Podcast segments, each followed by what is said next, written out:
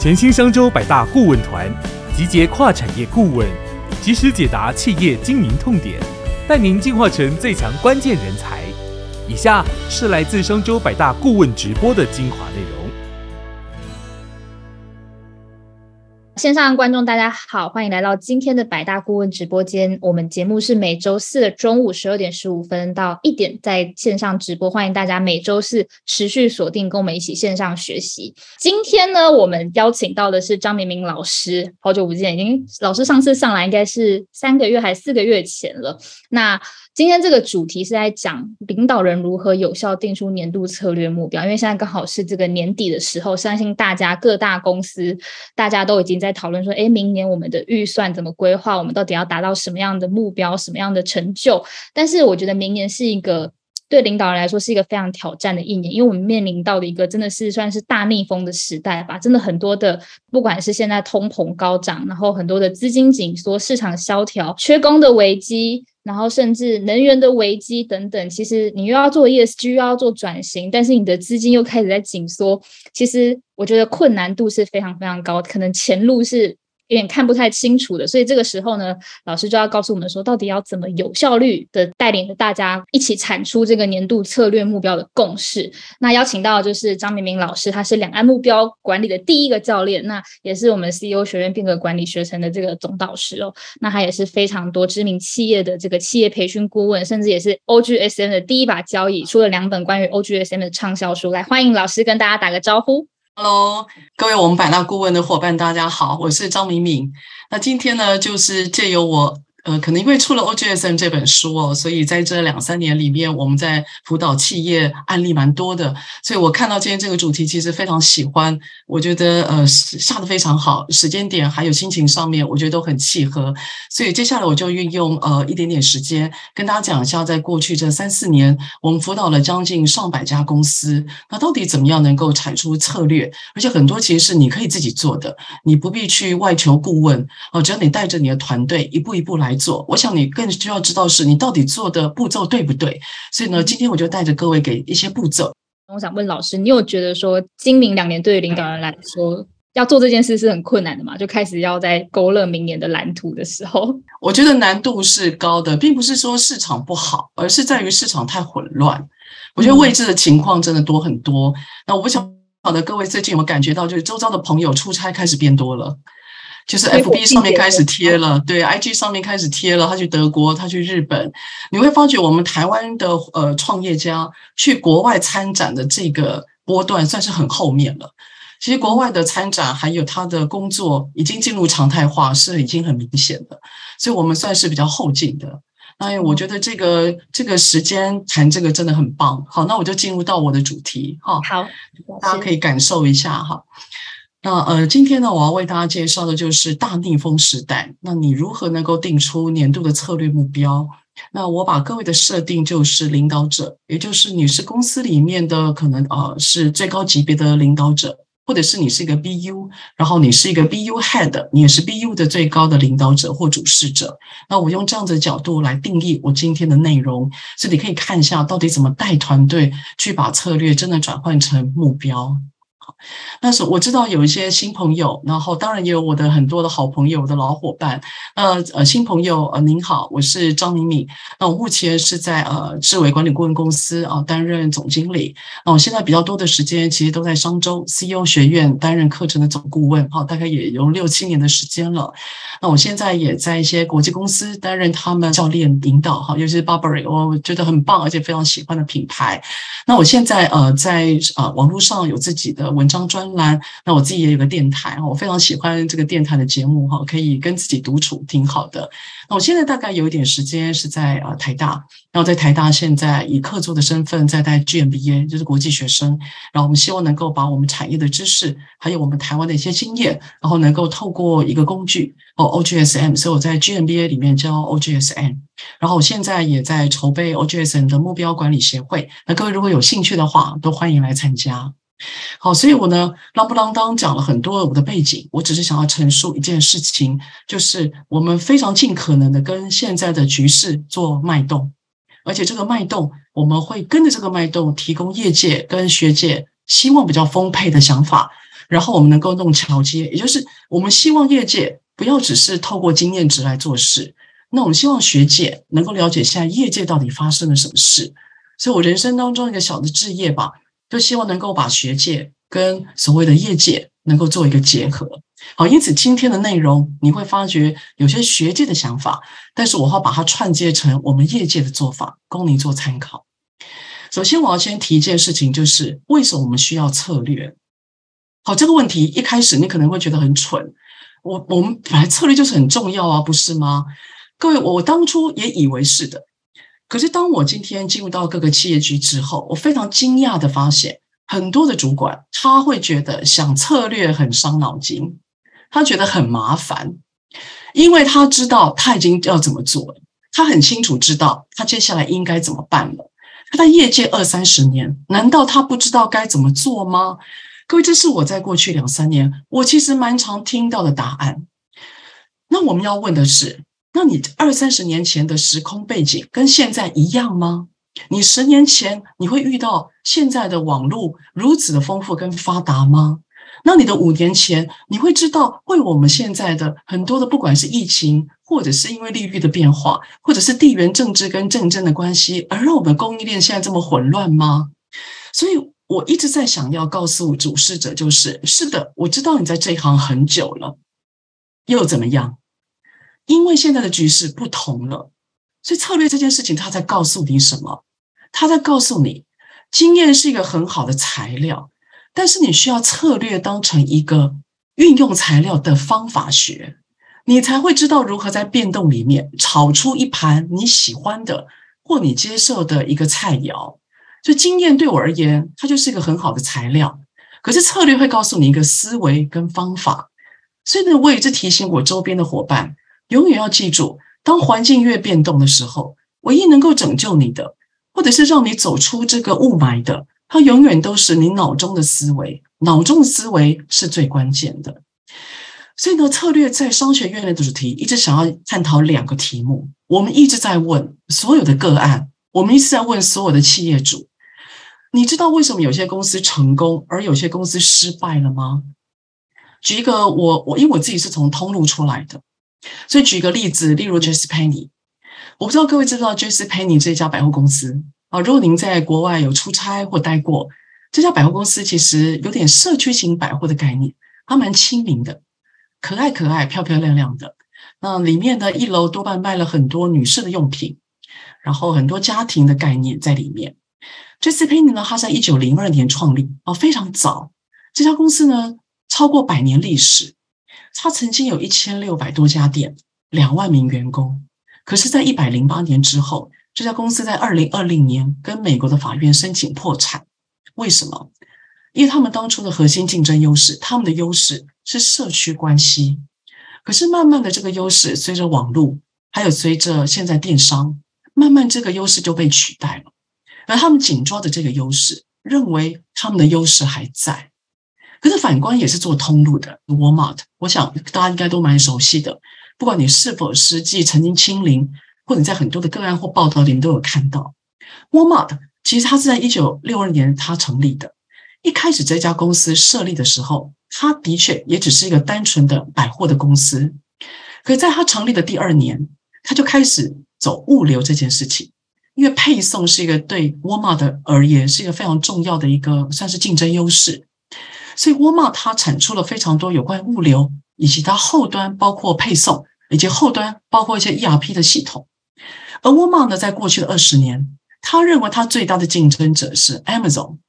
所以呢，他把他的物流的概念变得把它碎片化，然后呢，他强力的让自己在这个市场的变动里面不断的做数位转型，不断的做人员的重整，不断的去改变他的商业模式。而他最终他知道，他今天最大的核心竞争能力是在于他的加速很多，所以呢，他其实是可以在配送方面可以跟 Amazon 一决高低的。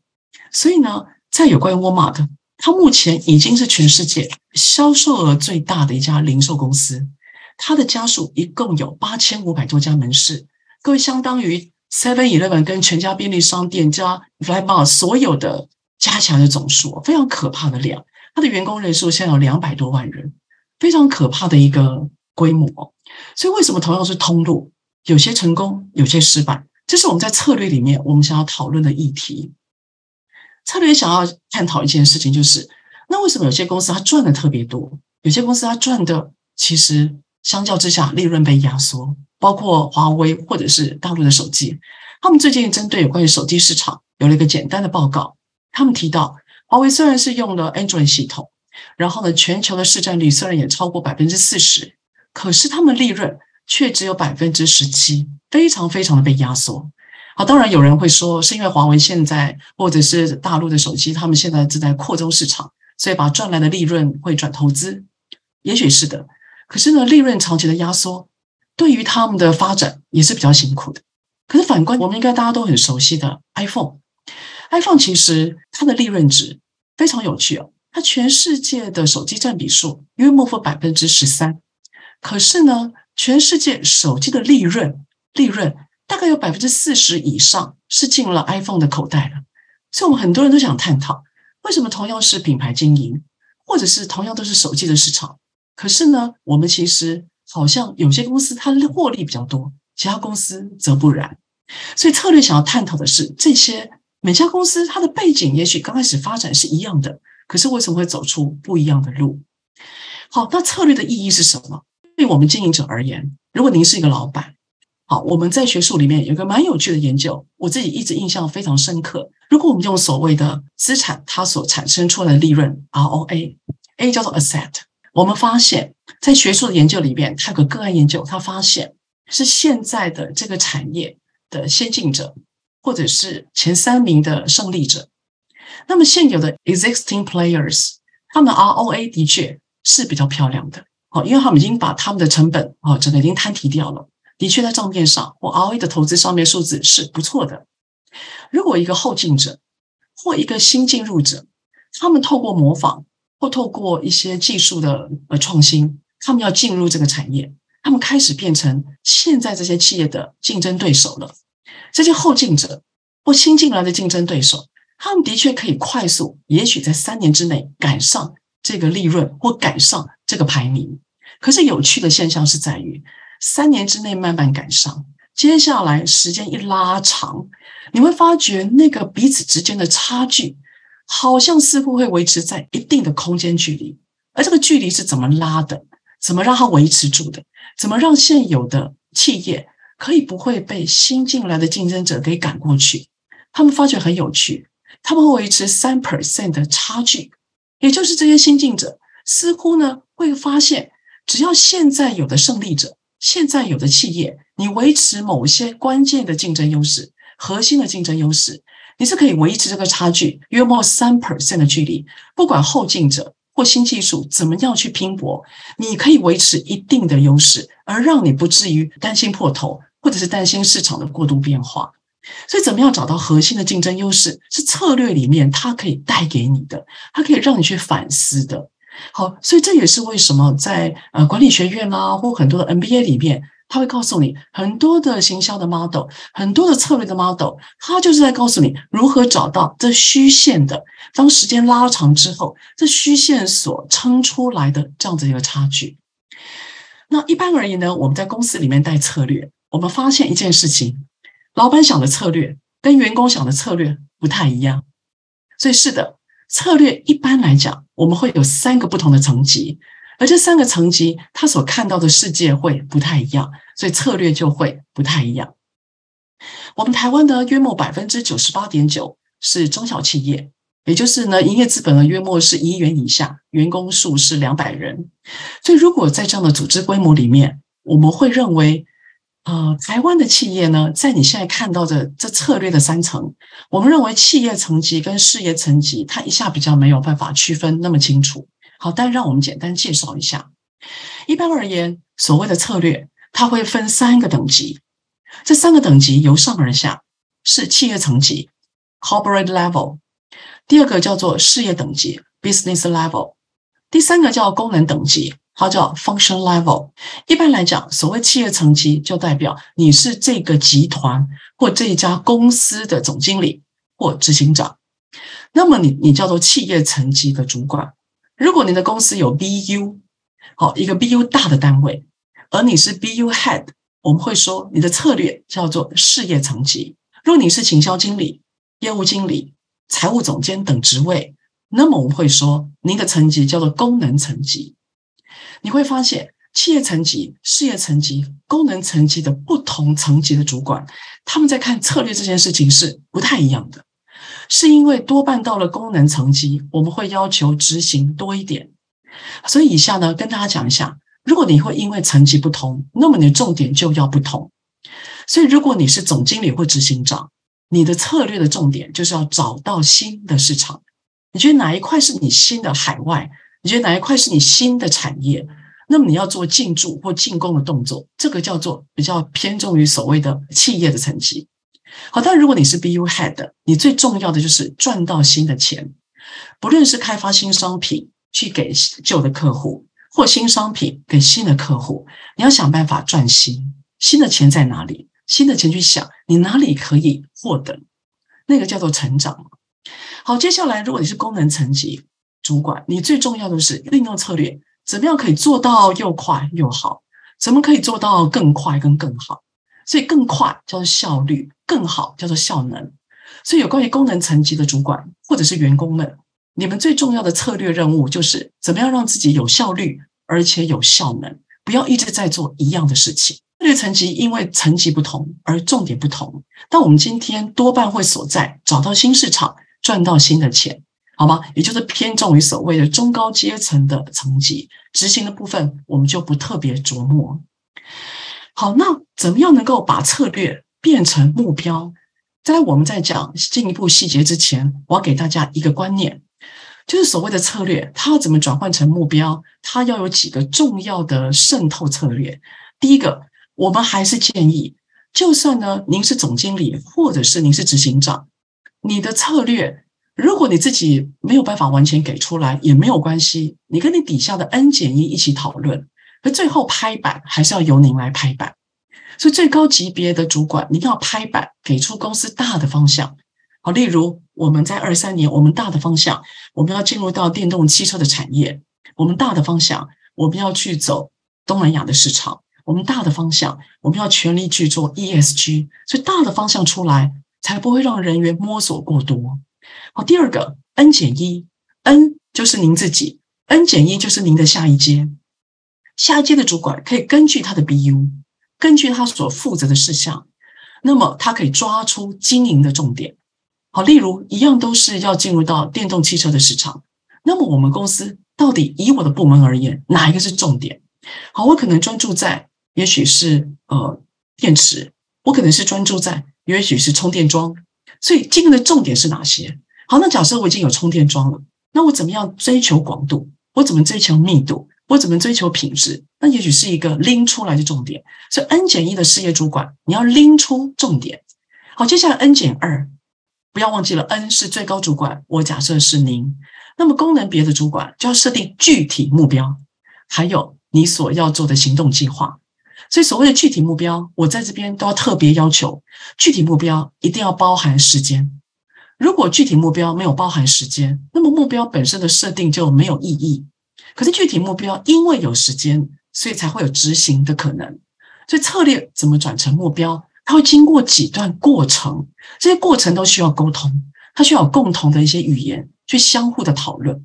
所以最高级别主管给方向，N 减一拎重点，然后功能级别的主管必须要设定具体目标还有计划。所以重点是最高级别主管你要给一个大的方向，不要让底下摸索太久。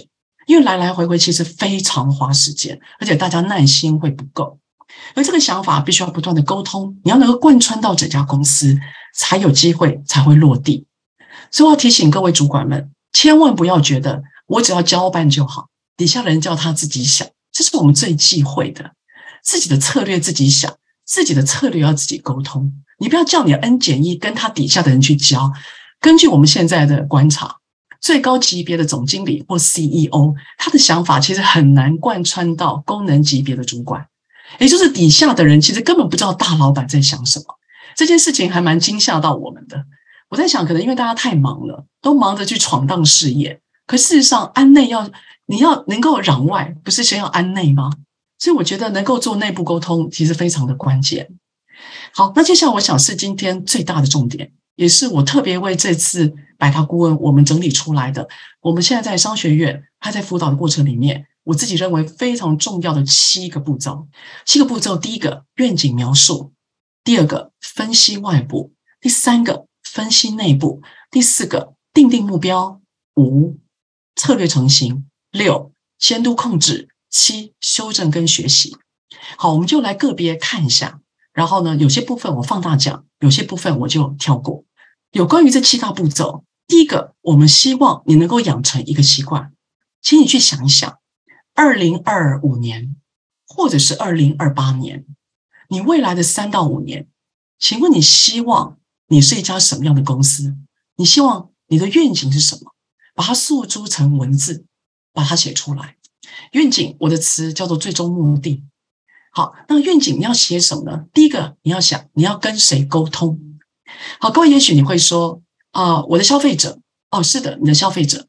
我们现在发现一件很有趣的事，应该讲两个。第一个，如果你是 B to B 的企业，很多的老板他会说啊，我呢我是 B to B，所以我只要知道我的客户是谁就好了。错，你要知道你客户的客户是谁。好，假设你今天是卖机械。你卖给了美国的机械代理商，你必须要知道美国机械代理商他的客户长什么样，所以以终为始啊，所以你要了解他的客户群到底是谁。我们认为这样比较健康，所以不要，即使你是 B to B，你不要觉得因为你不是终端，你不是 B to C 的产业，你就不需要了解 B to C。错，你更要了解 B to C，因为呢 B to B 的产业，其实，在我们这几年发现变动，其实远比各位想象要大很多。所以你要知道跟谁沟通。好，第二个有趣的事就是，当我们问你的客户是谁，这时候很多的人他会想：哦，我的客户我不知道诶，我我们客户很多样，大概年纪二十五到五十五岁。我要说啊，range 这么大，对呀，然后有中产阶级，然后也有高端人士，也有学生啊，range 这么大。所以我们发现现在发现一件事情：如果你现在要谈顾客，你可能不能讲 customer。Profile profile 你会给不出来，profile 就是他的履历、他的样子、他的长相。你现在可能给不出一个长相，那你要怎么样去认定你的顾客呢？我们发现现在比较好用的就是你去诉求一个概念，诉求一个想法，用诉求去定义你的客户。呃，最近我在嘉义电台职场轻松学，我访问了一家很棒的客户啊，All Right，欧莱德。他们在台湾应该算是非常早期就已经在做绿能，然后零碳这样的发展。一开始是做美妆，后来做全方位的一些呃呵护、美丽的呵护。他们说一刚开始他们也想要设定所谓 customers profile，可是后来他们失败了。但他们意识到一件事情：如果可以用诉求去谈客户，其实这样子的一个吸引力和认同感是大的。因此他们会说。他们想要吸引的是愿意接受这家公司是提供全绿绽放跟由内而外的美丽，所以只要消费者认同这一行字，那么就是他们想要诉求的对象。所以不管您是男士或女性，不管您今天是二十五岁或者五十岁，您只要认同这件事情，他们认为他们更容易找到客户。所以这个是有关于跟谁沟通，顾客永远是最重要的。Who are your customers？定义这件事情，不要老是在想你有什么产品。因为市场才会决定我们，不是我们在决定市场，不是吗？好，第二个有关于愿景或最终目的，你要去想，客户如果生活被定义出来了，那我们能够发现他们需要什么样的产品吗？他们需要什么样的服务吗？我们能够找到吗？假设是呃非常追求绿能的，或追求所谓零碳的这些客户，他们会要求什么？他们在意什么？请你把它定义出来。第三个，你要确定。你手上的资源，你的强项到底可不可以符合这群人他们所要或所想？然后最重要是很特殊的第四点，你要去想一想，我们的形象或你的公司形象，在这群客户里面到底我们是谁？记住，是从对方的想法来想我们，不是我们去定义给客户而已哦。所以要从对方的那一端来定义我们。所以关于愿景描述，我们会建议大家从这四个问题里面着手，你去想一想。你的诉求对客户的诉求是什么？他们想要什么产品跟服务？而我们有什么？我们哪里特别？而在他们心目当中，我们是谁？好，因此当愿景描述成型了，你觉得舒服了，哎，你觉得沟通了也 OK 了。这时候你要看一下那外面的环境呢？好，有关于检视外面的市场，我们给大家两个元素。第一个，国家级别的，如果你想走海外，你可以试试看。你不知道你要走泰国还是越南还是菲律宾，你不知道你要走加拿大还是美国，你不知道你要走英国还是法国。这时候你要做总体的环境分析，国家级别的总体环境分析，我们用的工具叫做 PEST，P-E-S-T，Political。Economic, social, and technology environment。所以呢，总体分析再让你知道这个国家的整体的配备、基本的周边是否能够符合你的公司所需或产品所需。好，如果你没有国家级别的分析需求，那跳过不要管。第二个，所谓外部分析，我们最常用的叫做武力分析。好，武力分析我不细讲，理论上现场所有的五百四十三位伙伴们，武力分析应该对你来讲不太陌生。好，武力分析呢，它有两个部分，你要特别留意。第一个，武力分析的强项是在于疆界，也就是你要能够圈起来谁是你的竞争者，很有趣吧？武力分析，你看一下右手边的图，它是不是都是圆圈圈？它在告诉你你的竞争者到底是谁，因为你定义了竞争者，你才可以知道什么叫做外来者。它不是有个就是潜在的进入者嘛，对不对？武力分析，你一定要知道你的产业的疆界在在哪里。疆界太学术了，你可以定一下你产业的范围在哪里。好，我举个例子来讲，比如说各位，Walmart 还记得吗？Walmart，你晓得它的竞争对手定义的是谁吗？是 Amazon，它不是定义其他的百货或通路的。所以各位再想象一下，比如说台湾 Food Panda，我问你，如果你是 Food Panda 的主事者，你的竞争者是谁？你的产业疆界是谁？是 Uber Eats 吗？我不觉得。你的竞争者有没有可能是餐厅自己的外送？有没有可能是现在早就形成交通网络的各大车队？所以，当你今天产业疆界画的出来，你才能够做武力分析。第二个，做武力分析的时候，请各位特别留意，我们现在要拿到竞争对手的竞争状态，其实这些资料越来越少了，越来越难。所以武力分析你很难分析到底，因此武力分析他在告诉你，武力分析里面这五个面向你都要环顾，可是你资料有限的情况底下，你只能做大概的推盘演练，你不要过度依赖或花两三个月在做武力分析。哦，这个我认为对于现在的局势是不利的，因为你花的分析时间过长，事实上当时分析的时空背景早就过去了。好了。第二个步骤叫做外部分析，如果差不多了，我们现在通常会开始让您进行内部分析。简单而言，那我手上有什么？外部在打架，外部在竞争，那我的武器是什么？这时候你要做资源的分析。各位，资源有两种，一个是有形的，一个是无形的。有形的可能包括你的财务，可能包括你的资产；无形可能包括你的组织文化，包括你的老师傅，包括你在业界的经验。无形或有形都可以，重点要找出你不要依靠别人，而且不会轻易被别人模仿的优势。我们发觉现在的模仿速度好快，而且模仿者他不是只有照你的样子模仿，他还会加入新的优势，比如说他会加入一些新的科技，他某个外形做个转换，或他某个功能开始加上去，他不但模仿，而且他做的比你更快跟更好。这有关核心竞争优势，各位一定要小心。模仿这件事情是关键，模仿也是在我们谈竞争跟策略的时候很重要的，要自我检视的。好，那用什么方式来做内部的分析呢？我们现在最常用的还是 SWOT，哦，您可以做参考。但是在这 SWOT 里面，我们现在比较偏向 internal，也就是内部分析。我们会内部分析我们自己的优势，我们会内部分析相较于其他人我们的。弱势在哪里？我们会花一点时间放在 S 跟 W，我们比较不会花太多时间在外部。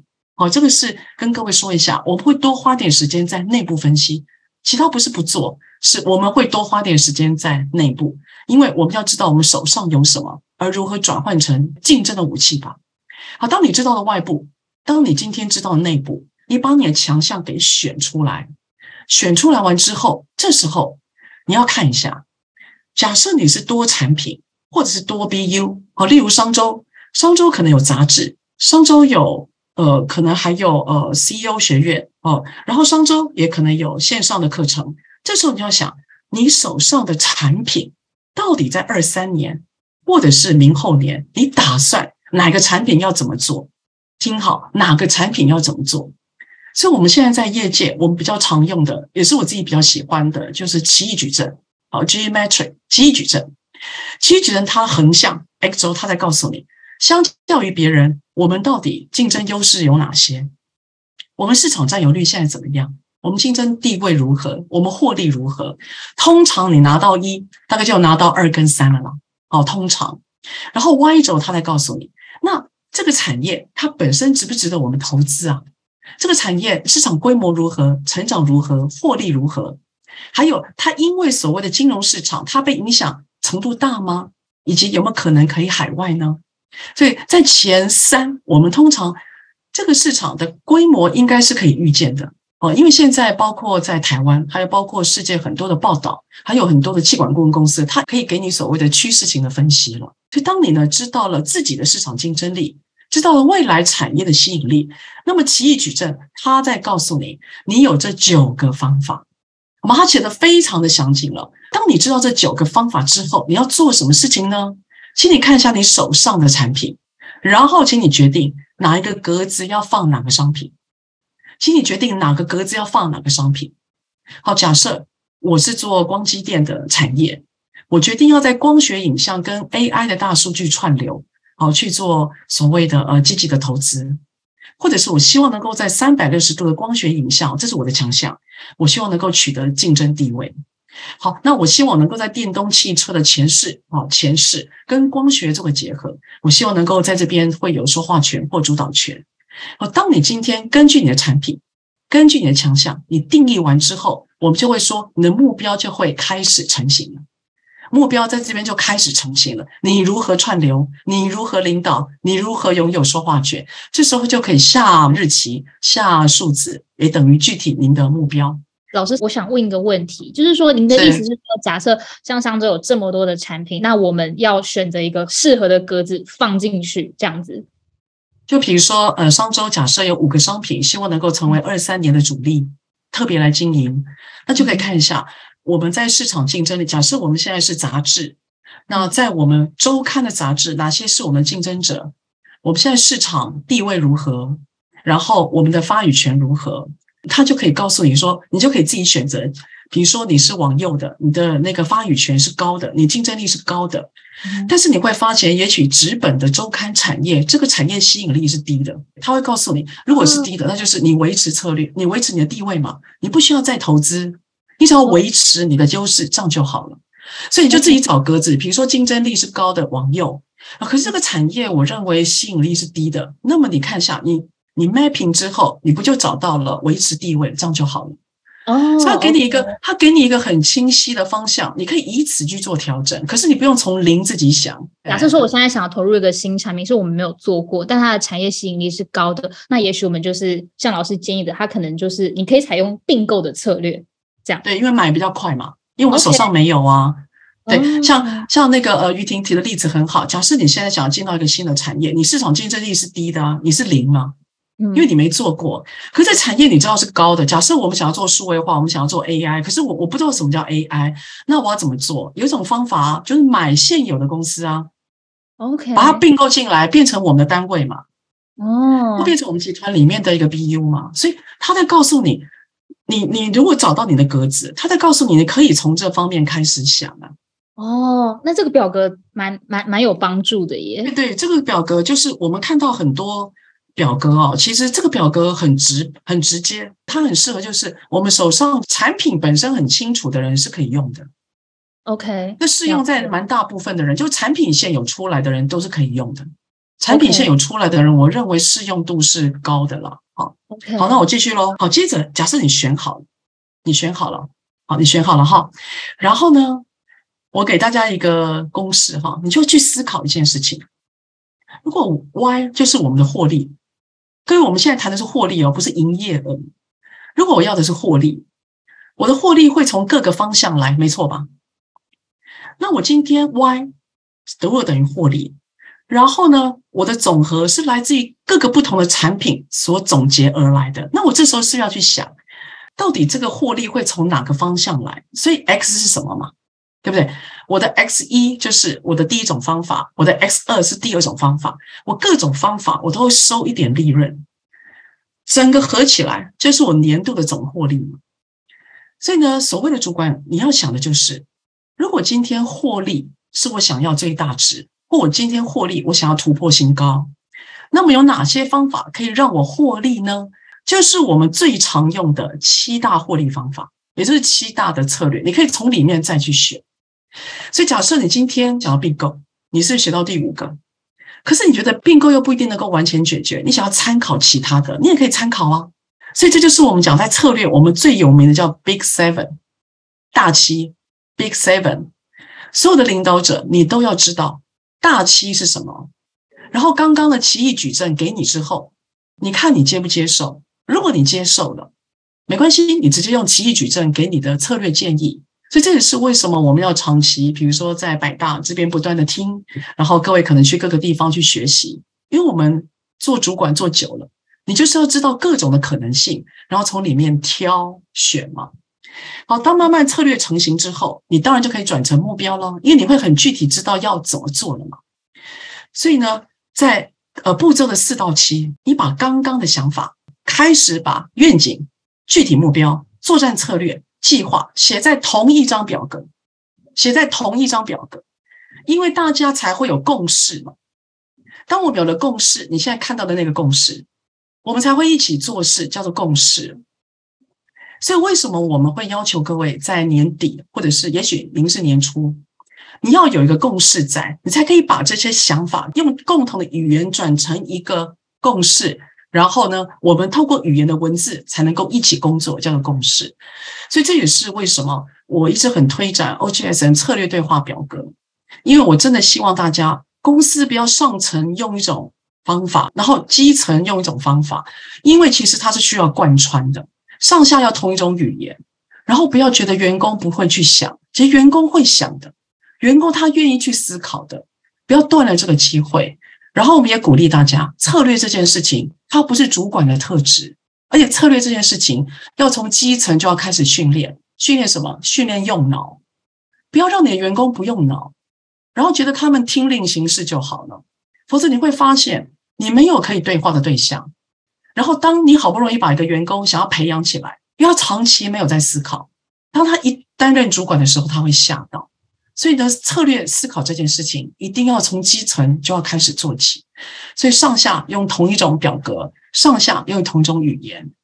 所以谢谢大家今天的聆听，然后呢，能够让各位有点感触。那在这边呢，我有个小小的总结，也算是这两三年来我自己的小小的回馈或心情吧。各位。靠思维作战，不要只靠经验。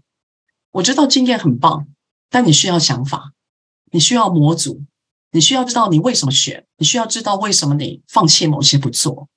第二个，不要一直觉得都靠自己，不要权威式领导，不要一直给答案。就算员工不讲话，请你试着问他，他有想法的，找一些技巧跟方法，让团队跟你沟通。不要让策略这件事情变成你的责任。事实上，你也需要讨论，不是吗？第三个，很多事情不要只靠交办，你认为重要的事情，你要自己办。你不要觉得你底下的人都会帮你讲错，他们其实为了要赢得你的肯定，不接受你的压力，他们其实自己也很忙的。所以自己的事你自己办。第四个，你需要轻装备。各位不要做了两三个月的试调，不要去做了一堆的分析，然后呢，你会发觉你做了好多的分析。你最后你达不到答案的，我可以告诉你，你今天把钱拿给外部的顾问，花了两三个月做了一堆的分析，然后全员上下都快翻过来了，给了一堆的资料，你会发觉你根本拿不到结果的。所以你自己的策略，你还是要自己想。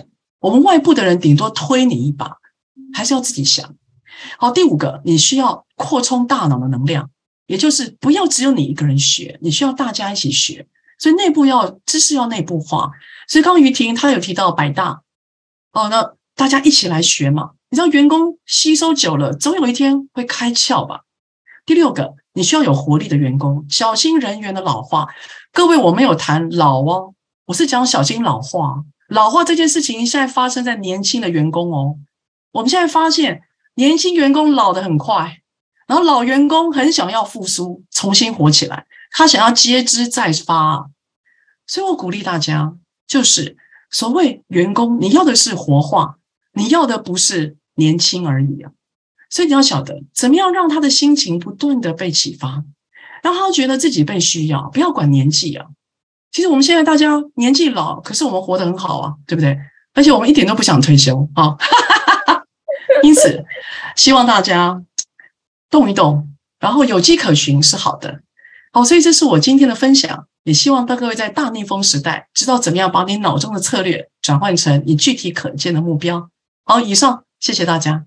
好，谢谢老师。那我们现在进入 Q&A 时间。但进入 Q&A 时间之前，因为老师刚刚有提到那个 OGSM 嘛，那因为今天时间的关系，我们其实没有办法呃很细讲。但其实老师在上周这边有开一堂就是 OGSM 的线上课程，那它是一个录播的一个产品，就老师是呃录了十二堂课，那每一堂课大概十分钟嘛。大家如果说呃，对于老师刚刚提到的，就是 OGSM 的管理，或者是说怎么跟员工对话这个内容有兴趣的话呢，欢迎大家。今天我们有百大专属的这个全通路最低价优惠。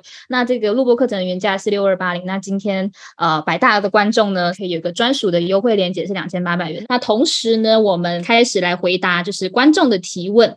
好，老师有人问说。请问呢？因为现在有很多是个体户的小公司，或只有少数几个人的小公司，那您认为还需要定出不同层级的策略目标吗？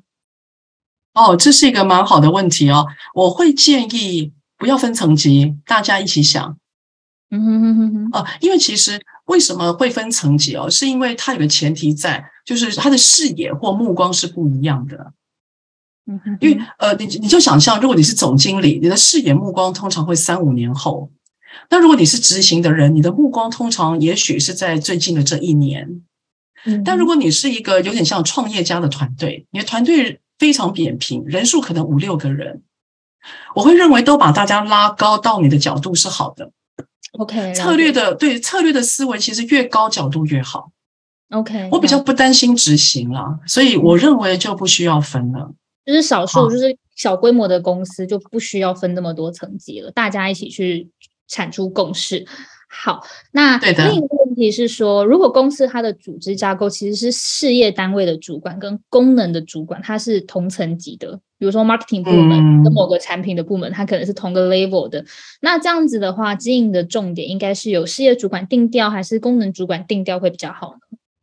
呃，我不知道他是在组织架构里面谁是谁的老板啊？那如果对，所以呃，这时候就要看到，有些公司它是产品先行，有些公司它是它是策略先行，嗯，也就是它是习惯定策略的，策略先走，产品再走。那有些公司它是产品先走，策略再走，嗯哼，所以要看一下你的客户或市场哪一个你认为取得竞争优势会比较明显，要效比较有效率。对对对，呃，像我以前是在做通路的。我是做我我之前在 Loria，那我们很明显是策略先行，嗯哼，我们策略先走，然后再告知研发，所以呃，它中间的 lead time 大概有时候会有一到两年，嗯哼哼，对，所以就要看策略先行还是产品先行。好的，OK。下一个问题是，他说高阶主管定出了策略的大方向，但是下属他可能无法理解，或者你可能来来回回沟通，你可能会听到一些反对的声音，下面的人会有给你一些不同的 feedback，那来回沟通其实很旷日费时，那到底应该要怎么解决这样子的一个问题？怎么让领导人的想法跟策略可以让大家所接受，并且深植人心？呃，这时候我这就是我们讲的这三明治主管，你辛苦了。好，原则上呢，我们希我我自己的建议了哈，您参考一下，以老板为主，多跟他沟通。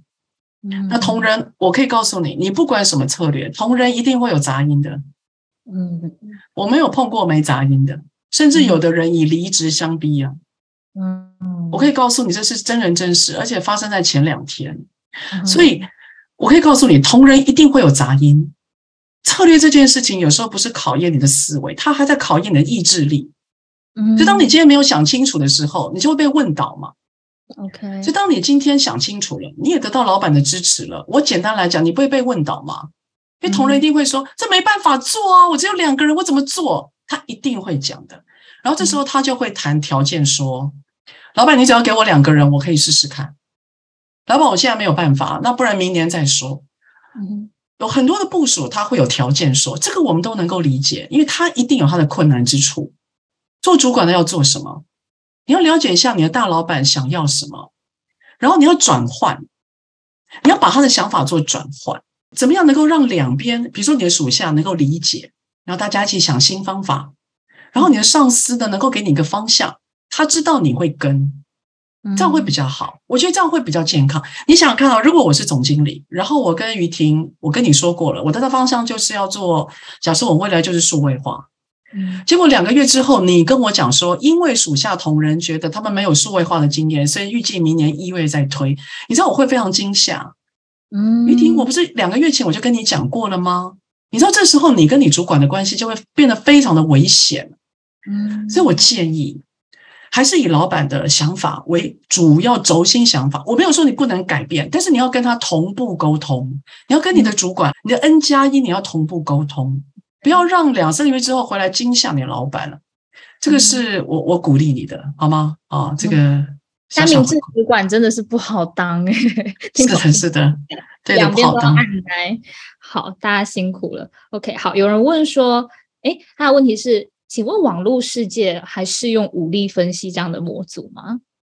哦，呃，网络的世界那要看你的，你要对谁说话啊？你的 user 在哪里啊？今天网络你可以直接单独存在吗？不可能吧？嗯，你的网络会单独存在吗？你不，而且网络现在什么叫做网络？那请问手机的装置是网络吗？你不要被那个给限缩了，对你被反制，你应该要想谁会用你的服务啊？是谁？OK，你要想的是这个吧？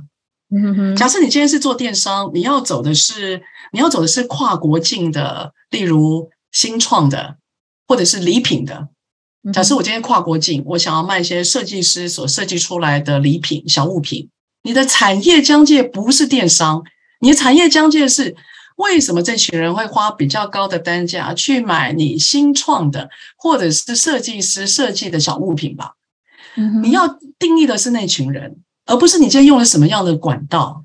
那个管道已经不重要了，现在 Omino 根本分不清楚了，所以不要自我设限。你要了解的是你的，你想要对谁说话，你要对谁去 communicate，这才是最重要的。所以思维换一下，没有所谓网路跟不网路的，他们都是路，不是吗？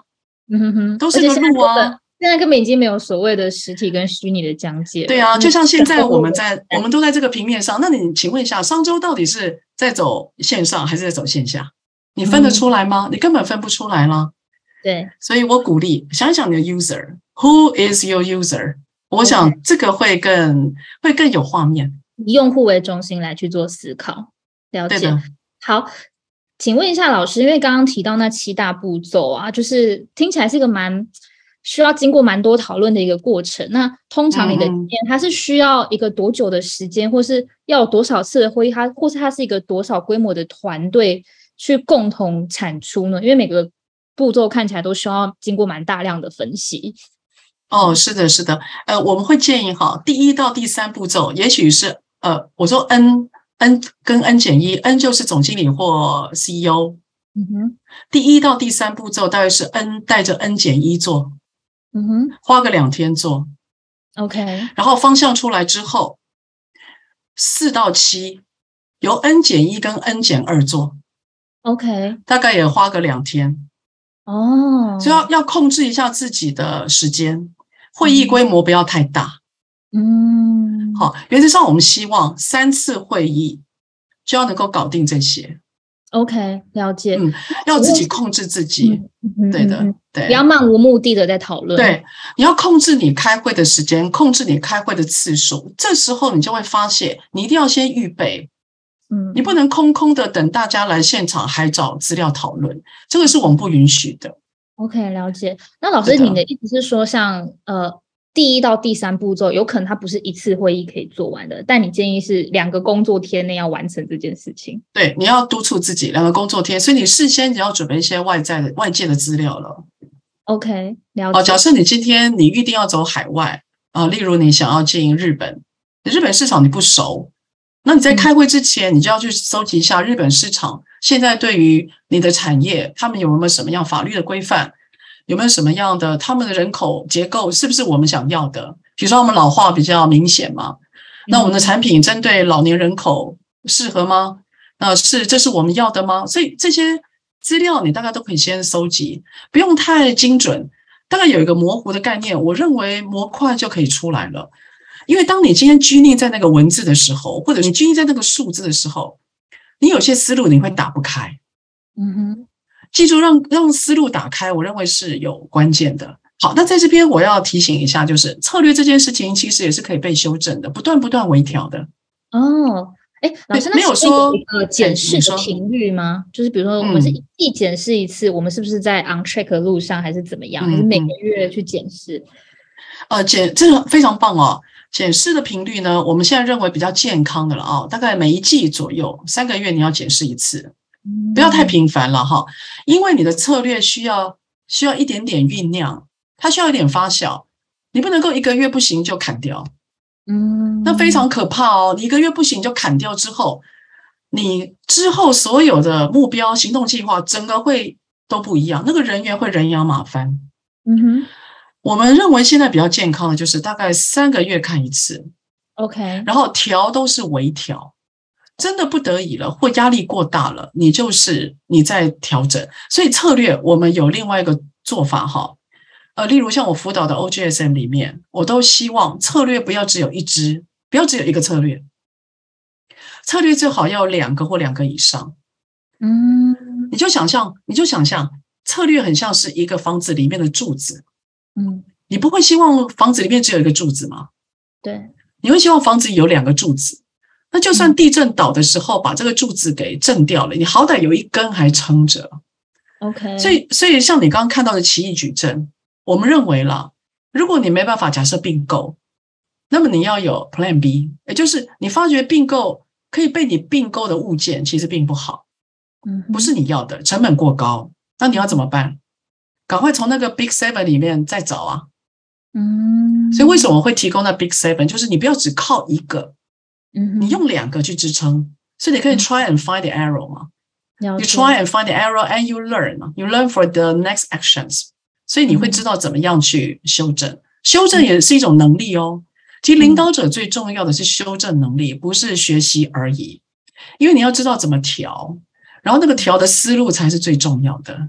嘿，嗯哼哼哼，哎，老师，那我好奇问一下，因为像我们都讲说愿景很明确，就是一句话嘛。那请问一下，像假设我现在要定二零二三年的策略，我现在是一个领导人，那你建议他也是像一个就是一句话那样子，比如说有时间、有数字的目标，那比比如说不要超过三个，还是怎么样的建议？因为你刚说不要只有一个嘛，那太多可能也不好。老师是怎么建议的呢？呃，嗯玉婷，你用了几个名词了哈？首先，愿景这件事，愿景它都是文字，我们我们不要让你写目标，或者是我们不要让你写时间或数字。啊，愿景就是愿景，因为你看它的英文叫 vision 嘛，vision 有个翻译叫幻象嘛，嗯哼，它就是一个画面。vision 最重要的是画面感哦，画面感。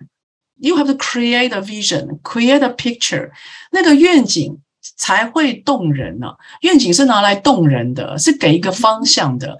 所以愿景它一定是一段的描述，它不，我建议不要只有一句了，一句很容易写成 slogan。嗯，哦，我们号称第二，没有人敢称第一，那个叫 slogan，那个对我的意义不大。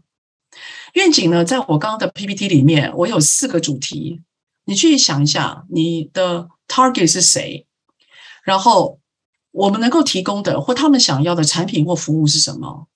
再来，嗯我们哪里不一样？我们的价值在哪里？还有，在他们心目当中，我们是谁？你回答这四个问题，大概那个愿景，愿景的陈述就写的差不多了。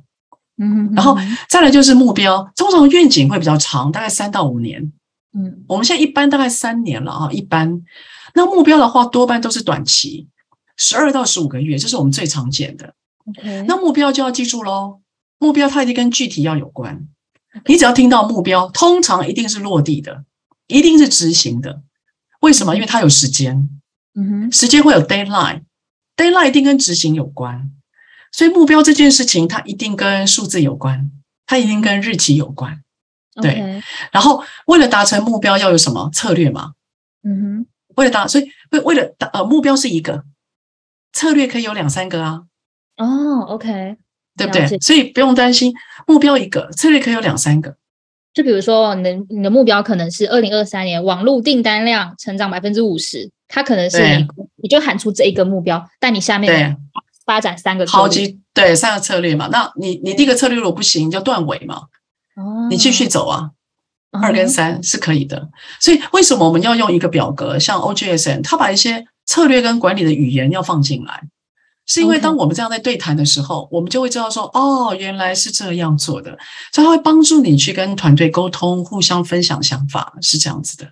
那建议目标只要一个就好了吗？还是可以，比如两个、三个都可以？我觉得依照目标，通常我们希望就是当年度最重要的或有策略的事。嗯那目标我们建议最多，不管你怎么设，最多国以国外来讲，他说最多不要超过五个了。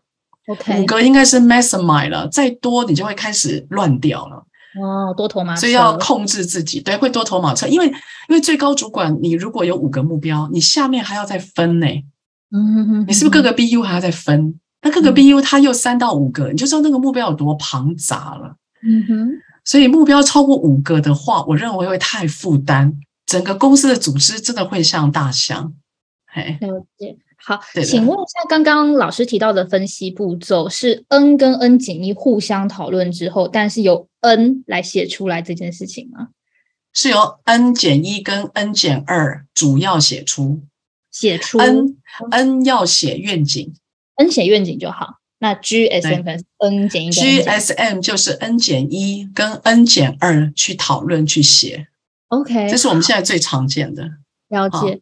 好，那下一个问题就是说，哎，OGSM 我们理想上，我们由上往往下串联了一个很完整的一个目标愿景，都勾勾串在一起了，跟策略，但是实物上后续常常会被干扰，导致最终成果跟你的目标可能还是脱节。那有什么方式可以确认我在实实际执行上是没有走歪的呢？哦，就是越修越不太一样了，对吗？有可能，呃，我只能说这个我们蛮常见的啦。我觉得，呃，当然是就是达标的意志力很重要。就当你今天发觉啊，你必须要做抉择的时候，那你就要问自己：这是我想要的吗？这是我想要的的目标吗？你要不断的透过这张表格自我检验。所以我们在检验的逻辑，一个非常简单的检验逻辑，就是由后往前推。